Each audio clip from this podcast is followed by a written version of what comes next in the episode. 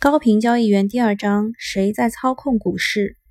第二章的第一句话：直到美国金融体系崩盘那一刻，布拉德·圣山仍不认为自己对此负有什么责任。所以呢，他就是从布拉德·圣山的角度来写这一章的。我作为读者呢，觉得写的非常的好，因为他不是全知全能的，他只能从圣山的角度去思考这件事情是为什么发生的。感觉有点像看悬疑小说。布拉德·圣山是一个亚裔的人，他非常的优秀，优秀到什么程度呢？就是他在二十四岁的时候，被他的加拿大皇家银行让他从多伦多搬到了纽约来工作。在华尔街的前四年，他主要交易科技股和能源股，做得非常的好。那他们银行就说，呃，圣山就是金童，他们以为他会经营银行到老。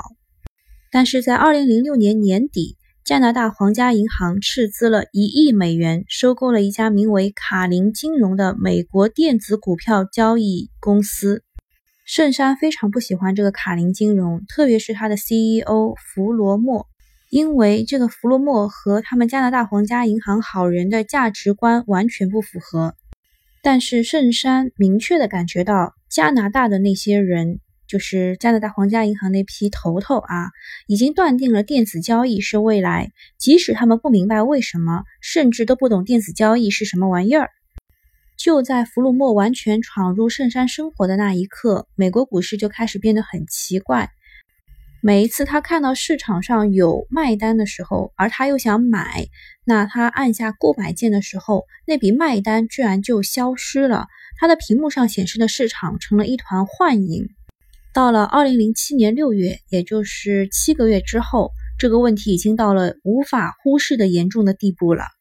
圣山他知道怎样卖一只交易不频繁的股票，只要把价格做到能满足最高出价人的需求就好了。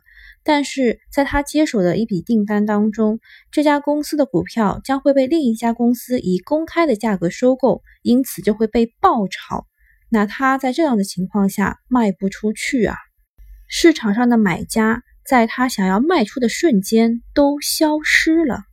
圣山接到了任务，想要搞清楚这些事情，但是直到二零零九年初也没有搞清楚。那他想要辞职了。这个时候，在二零零九年的二月份，他们公司正式和这个他不喜欢的弗罗莫分道扬镳了，并让圣山来代替弗罗莫。圣山呢，找了一个懂技术的人，叫做。罗布·帕克是懂技术的人当中最棒的，而这个帕克呢也非常的喜欢圣山。他说他做的决定都很有道理，这些决定里包含着他多到不可思议的想法，并且因为他对这些决定想得够透彻，他能够将这些决定向别人解释清楚。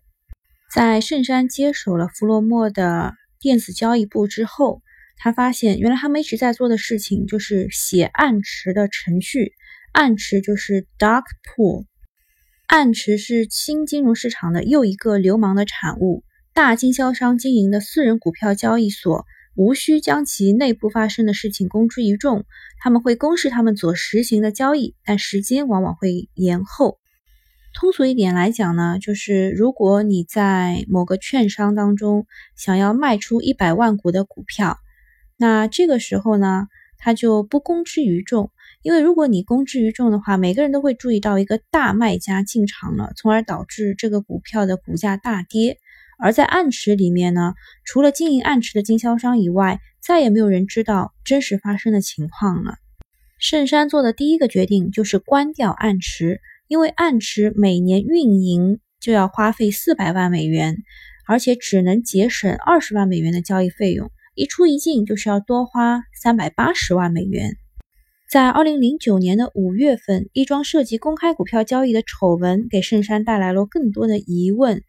呃，他第一次听说了什么叫做闪单，叫做 flash orders。这个是什么意思呢？就说交易所收了佣金，好歹会让买卖订单的相关信息在真正大白于大众之前闪现那么不到一秒钟。那圣山和帕克就成立了一个调查团队来调查美国的股市。进行了一系列的科学实验，他们测试了分布在四个不同地点的十三个股票交易平台，最终发现了一个惊人的秘密。我们下次再讲。